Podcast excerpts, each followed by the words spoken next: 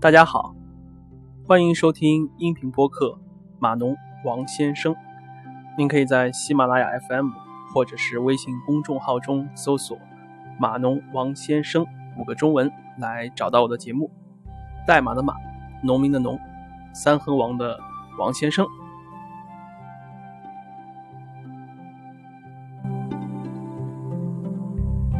好，那么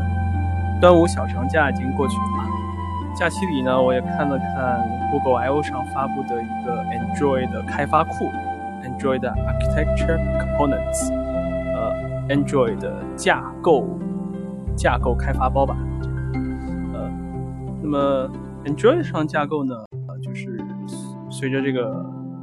这个开发的过程的发展啊，一开始的大家写一个简单的 App，然后后来是借鉴了 MVP。然后现在提比较提倡是 MVVM，然后包括像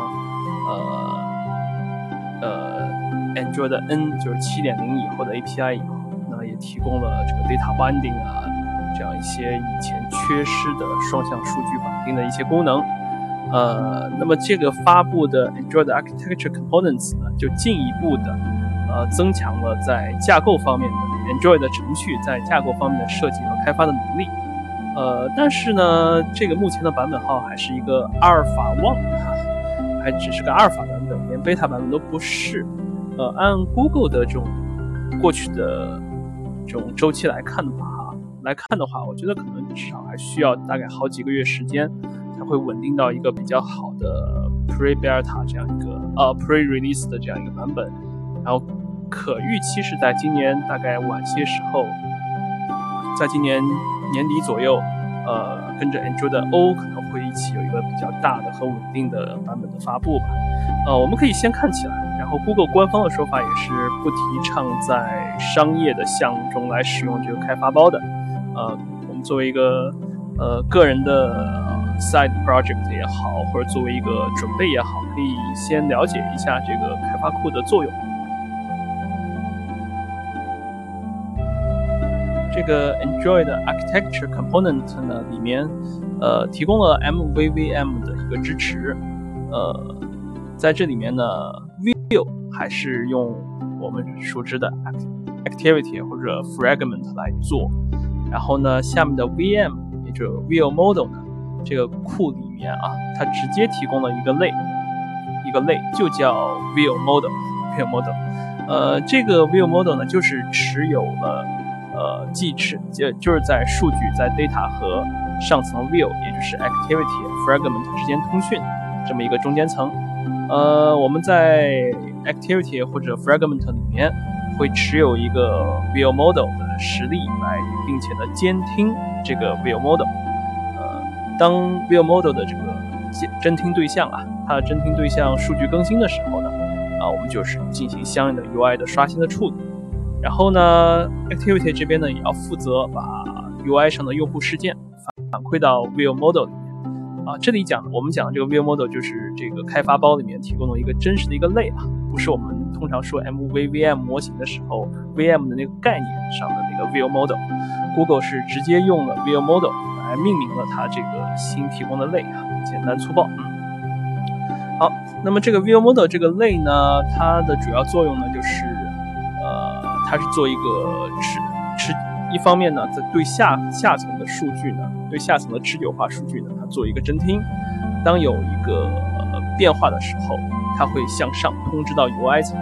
，UI 层呢，侦听到它感兴趣的事件以后呢，去进行 UI 的刷新。呃，然后呢，呃，对上对上呢，它还会去负责起呃处理 UI 上传递下来的用户。户事件啊，上上升事件，然后反馈到相应的数据层那边去啊。呃，数据层这块呢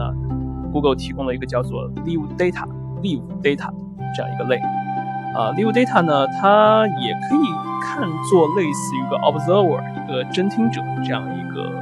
这样一个概念啊，这样一个概念。呃，我们的 View Model 持有一个 Live Data，有去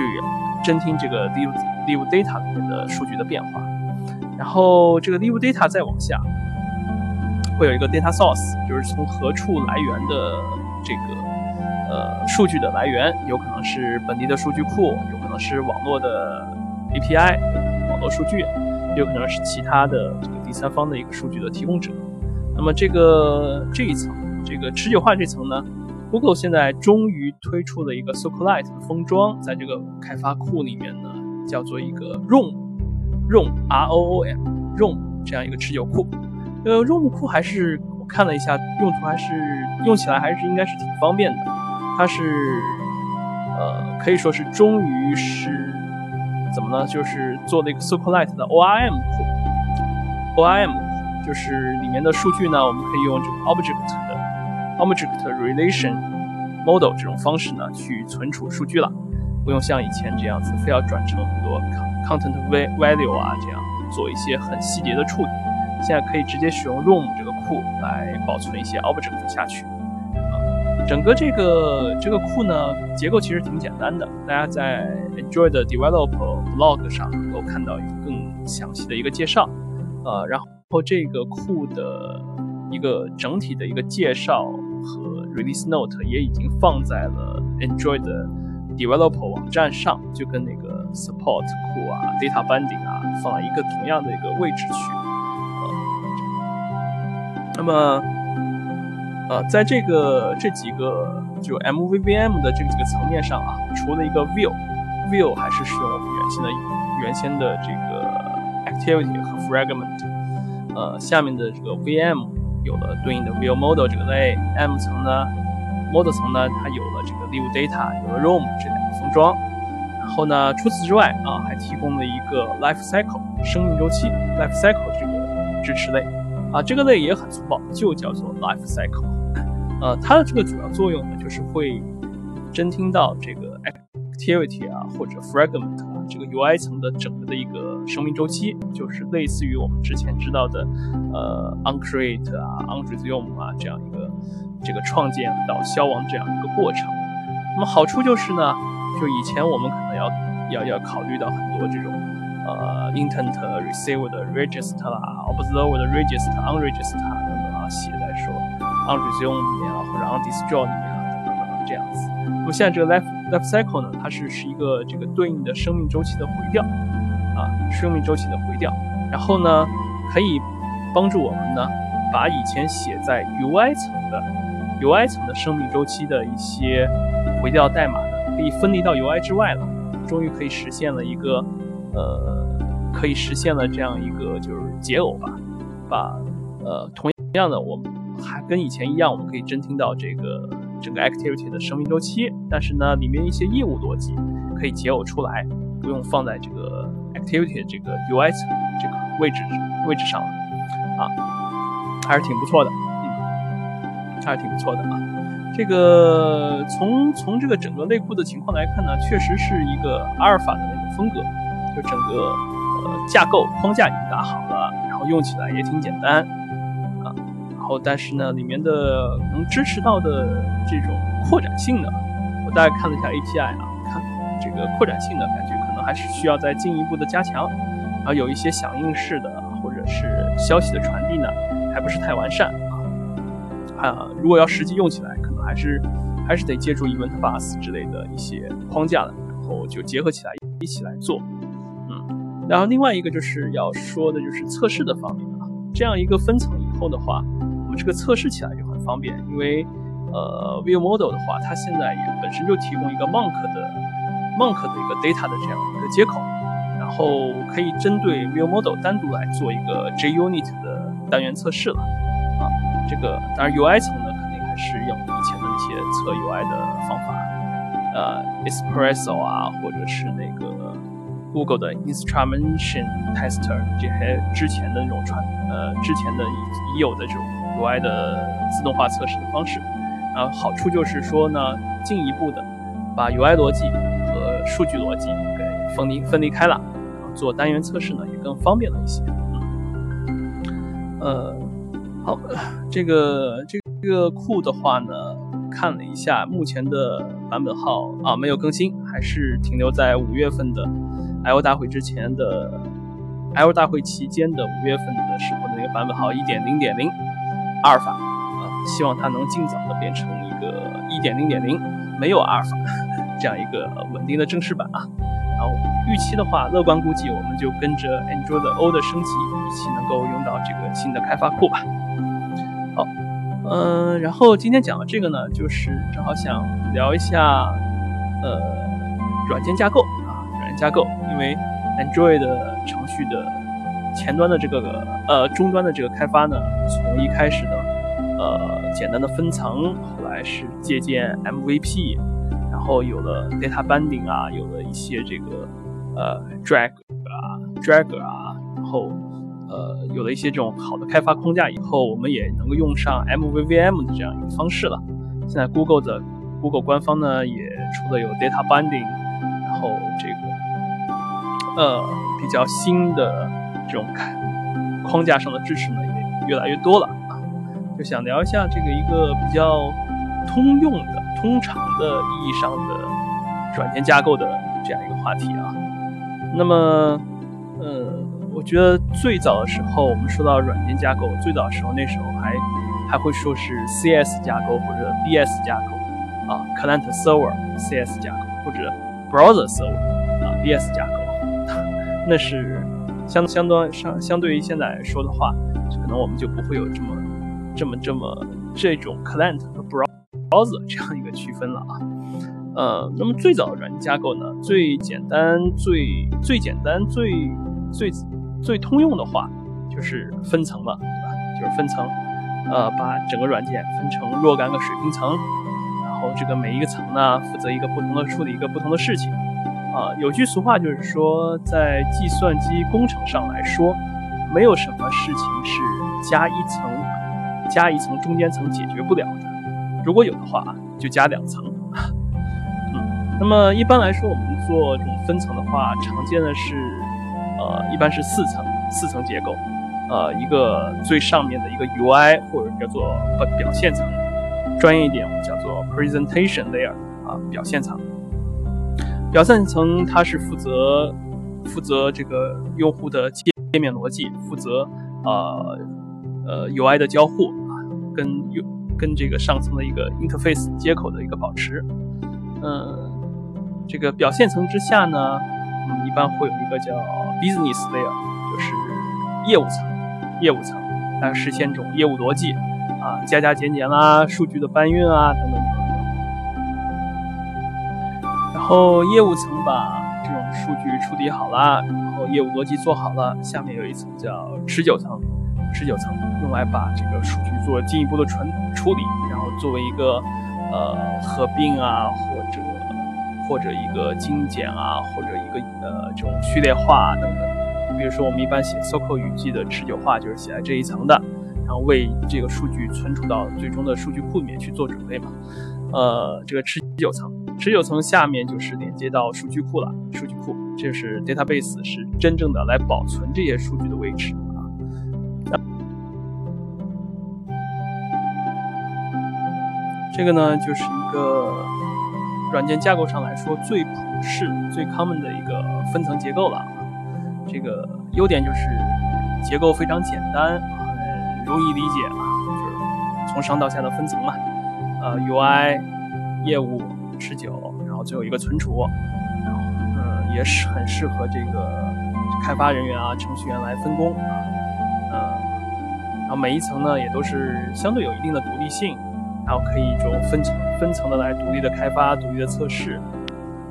来进行这个最终一个层与层之间的一个集成啊。然后缺点就是，当然就是说不是那么灵活，呃，然后扩展性啊、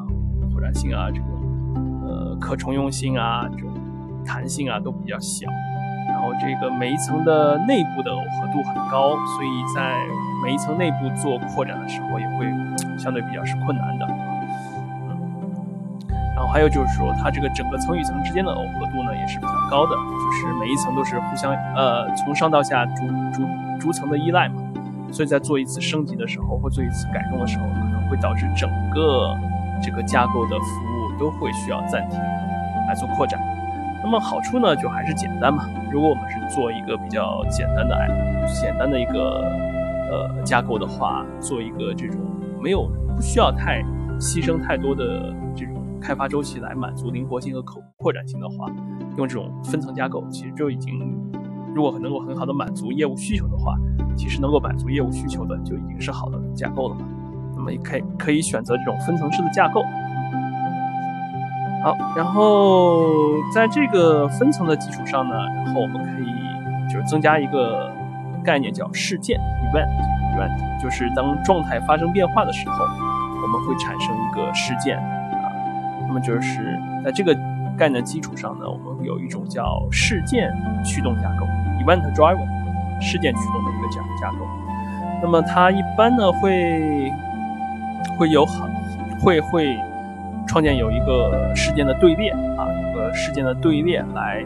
呃接收产生产整个系统中产生的各种事件，接收和管理这个事件啊，有一个队列。然后队列会有一个分发器，这个队列的分发器呢是负责把一个啊，sorry，一个事件的分发器，事件的分发器呢是负责把这个不同的事件，根据它不同的要求，业务的要求呢，分发到不同的业务逻辑单元去。然后呢，会有个 China 啊，就这种每一个事件处理者呢来订阅到这个分发器的一个通道，他告诉这个分发器啊，我对哪种事件感兴趣。然后提供了一个事件由分发器到具体处理者的一个通道，最后呢是一个事件处理器啊，事件处理器呢那就是很简单，就是接收到这样一个具体的事件事件感兴趣的事件以后呢，进行的业务逻辑的处理。所以一般一个 event-driven 的架构里面呢，会有事件队列、分发器、事件通道和事件处理器这四个模块啊。那么数据也好，事件也好，它是随着这个，呃，跟是这个数据也好，业务逻辑也好，它是跟随这个 event，跟随事件，在整个系统的架构中进行流动的啊。然后有一些简单项目的话呢，其实也可以再进一步的精简，可以把队列、分发器和事件通道呢合成一体，就减少一个从分发到处理的这样一个消耗，可以合成一体，就变成了一个。两个部分，就一个事件处理器和一个事件接收者，接收者或者叫事件代理器吧，proxy，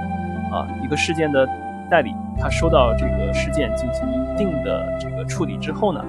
处理和过滤之后呢，直接发送到事件处理器上，让它来进行一个这个逻辑上的这个处理。呃，这个优点就是说呢，它相对于分层结构来说，它把这个业务逻辑。它把业务逻辑呢剥离成一个一个独立的事件处理器，那么处理器之间是解耦的，啊，扩展性比较好。然后因为这个事件队列本身是本质是，其实我们可以做成异步的，一个事件队列我们是可以把它做成异步的，所以呢，呃，可以根据这种性能要求啊，根据这个具体的应用的实际情况呢，来进行很容易的性能上提升和扩展啊。然后整个系统也比较容易部署，因为它的这个分成的模块，事件处理器的模块呢，它是可以相对独立的工作的，那么也比较容易的扩展和部署。呃，这个这个架构模型的这个这个架构的主要一个要注意的地方就是是，就是它的这边通信，通信是它的这样一个架构的一个核心的核心的地方。呃，它我们可以看到，就是它这个架构主要的。呃，业务或者数据的呃这样一个流动，就是依赖于这个事件通道。那么这个事件通道呢，是会会会是一个整个性能上的一个要求很高的一个地地方。然后并且呢，因为是刚才我们说的这个事件的异步性啊是优点，但也会造成这种异步的特性，会会使得这个整个架构呢相对来说的话，调试啊、测试啊这种稳定性啊都会有比较高的要求。这个，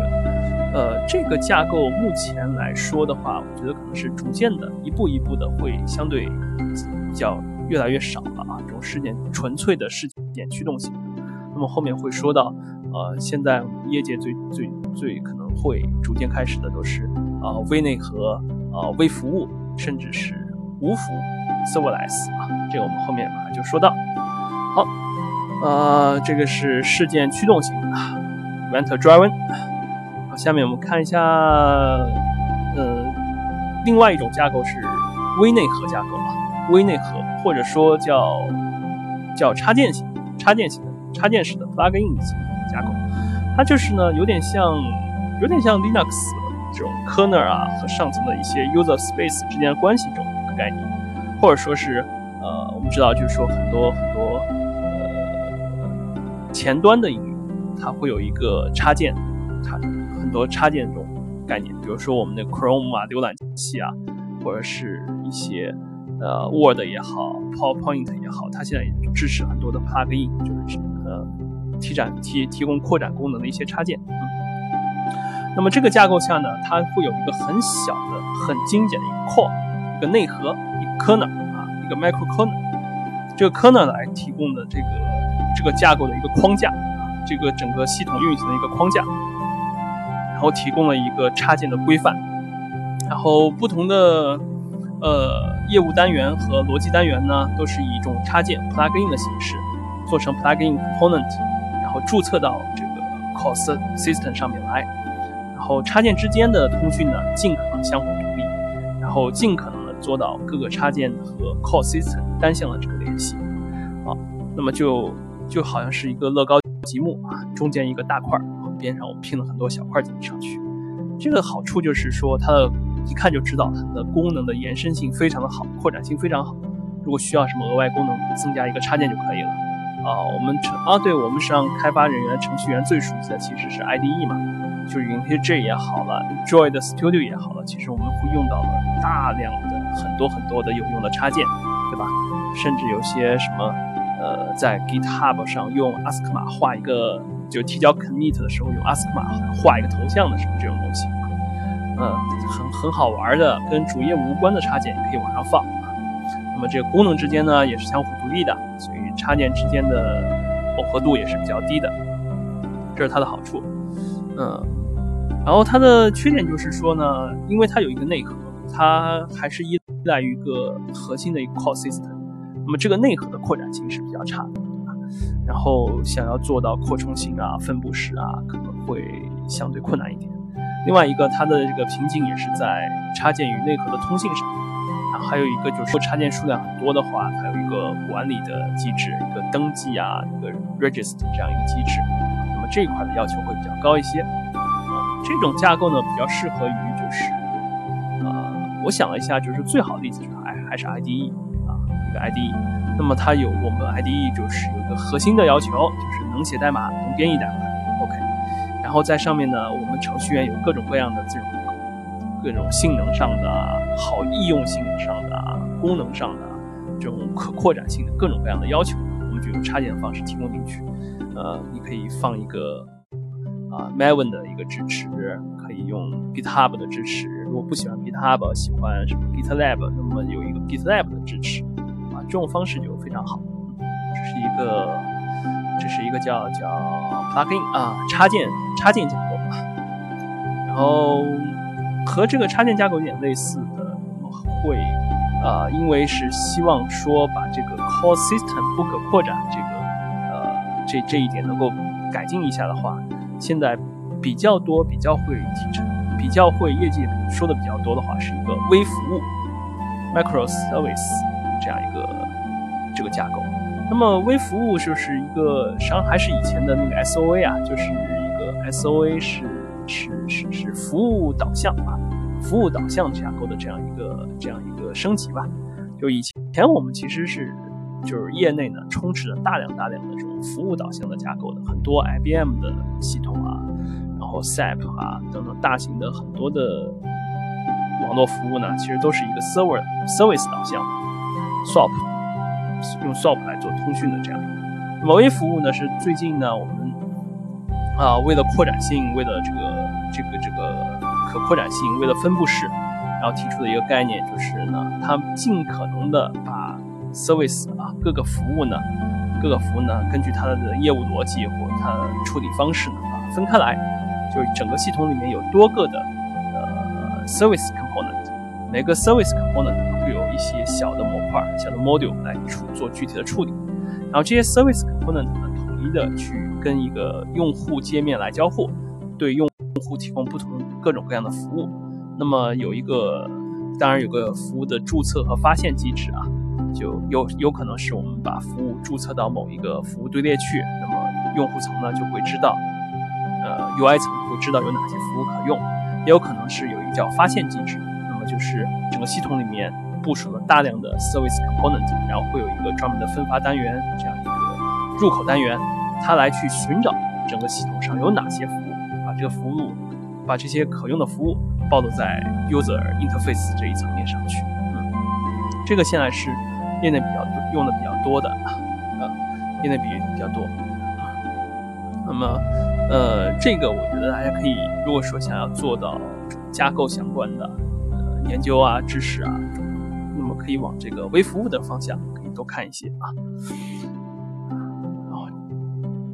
然后最后呢，有一个是我们刚才说是最现在业内也也也也，尤其是亚马逊倡导的很多啊，就是叫 serverless。亚马逊是用这种用账单用账单的方式来来。促使或者说来来鼓励吧，用账单的方式来鼓励大家使用一个叫 serverless 的架构。serverless 就是说没有服务，没有服务架构。刚才我们说的是什么微架构啊，还有呃微服务啊，还有以前的服务导向的这种架构。那么亚马逊现在干干脆脆的提出一个叫做 serverless 啊，sorry，其实不是亚马逊提出的啊，这是业内业界的一个总结出来一个东西，叫 serverless。serverless 是什么意思呢？就是说没有一个传统意义上的。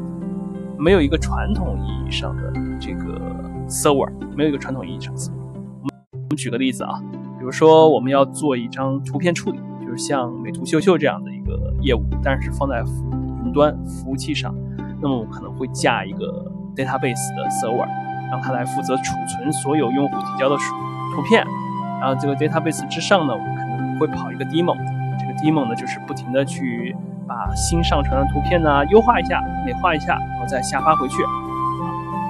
那么需要搭一个，对吧？至少搭一个亚马逊的至少几个 ECR 的这样几个 server，对吧？嗯，有一个什么虚拟机也好，或者说有一个这个呃有一个这个单独的独立的一个空间也好，嗯，搭一个 server。那么如果说是我们使用 serverless 的这个解决方案是怎么样的？就是通过呃在亚马逊的这个整个呃。AWS 这个体系里面啊，我会通过一个叫做 API Gateway 啊，API API 怎么说呢？API 中转站吧，API 中转站的这样一个单元，这个呃，把我们的这个业务请求呢提交给 API Gateway 啊，我们的业务请求就是美化一张照片啊，美化一张照片，然后这样一个业务请求会触发一个函数，Lambda 的一个函数，触发一个函数，然后这个函数呢。这个函数实际上就是这个业务逻辑的一个实现。那么，那么这个函数呢，会根据这个你上来的这个业务流量，比如说是一张照片，还是十张照片，还是一百张照片，它根据这个一个业务流量，自动的来进行自己的一个可扩展，去呃去扩展自己的计算单元啊、内存单元啊，或者是这个存储单元。然后，然后这个相对应的这种存储啊，都是分布式的，都是分布式的。所以呢，就是只有当有一个业务请求的时候，通过 API Gateway 和 Lambda 的函数响应来进行这个单一的业务请求的处理，并且把结果实时的下发回去，啊，就没有以前传统上说我们维护一个不停的在跑的一个 server 来处理这个事情了。现在就是有一个很庞大的 server 集群，上面跑了各种各样的 Lambda 的函数，它就等着呢外面的业务事件呢来触发它。有触发了，我才执行这样一个，呃，执行这样一个对应的业务逻辑。没有触发，那么这个，呃，这个用户的这个需求没有触发，那么这个计算单元啊、运力啊，它会分配给别的这个有需求的用户。那么整个一个从 server 的角度来说呢，把整个一个云端的 server 变成了一个动态的、一个函数式的、响应式的一个服务的东西。啊，这是一个 serverless 的。一个一个概念啊，现在呢，这个 serverless 呢，呃，确实就是说最大的好处，刚才也就是说了嘛，说亚马逊用账单来驱使大家往 serverless 的方向来来来迈进啊，就好处就是它是按需收费啊，按流量和请求量来计费的，那非常便宜啊，大概就是说我我之前呃试了一下 AWS 上现在这个呃 API Gateway 的收费啊。啊，很便宜，就是它是按请求量来的，它比如说好像是万万一万个请求，它只是收到几几毛钱的啊美元啊几毛钱美元这个连一块钱都不到啊我呃这个我记忆不是很清楚了，就总之是非常非常便宜的，相对于这个以前我们维护一个自己的呃主机的来说，主机方案来说。在亚马逊上，我们要部署一个相对计算力比较强的一个呃虚拟主机的话，大概每个月的费用就不包括域名、不包括防火墙等等，就光是主机的费用的话，至少也在在三十美元到八十美元之间，一个最基础的一个空间费啊。那么如果说是把它转换成一个这个 Lambda 式的这种响应式的，那么亚马逊给的账单大概会下降到几美元这样一个级别。就相差是非常大！我相信就是说，像 Google 的那个 Firebase，现在也是这样一个收费方式，就是整个业界啊往这个 Serverless 转，这个这个可能性还是挺高的。所以就是大家现在还是挺推荐，就是看一下微服务这个方面的东西，看一下 Serverless 方面这个东西。然后话说回来，就是说，呃，所以说之前也是很推荐 Kotlin 啊，像 Python 啊、Kotlin 啊这种现代的函数式编程的这个。语言啊，就也是说，是因为前后端的随着前后端的开发方式的统一，那么这样一个函数响应式的、函数响应式的这种抽象的，呃，对问题的抽象的方式，会会会比我们以前熟悉的这种过程过程响应式，像我们以前都知道上上软件开发课程时候，老师说什么是程序？程序就是算法加数据啊，算法加数据，这是一个过程响应式的一个程序的思维。而现在实际上，随着这种云端的服务啊、后台服务的这种这种发展吧，呃，更多的抽象的会变成一个函数、函数加响应的这种方式，函数加响应的这样一个方式。我们自己开发者也也可以说，在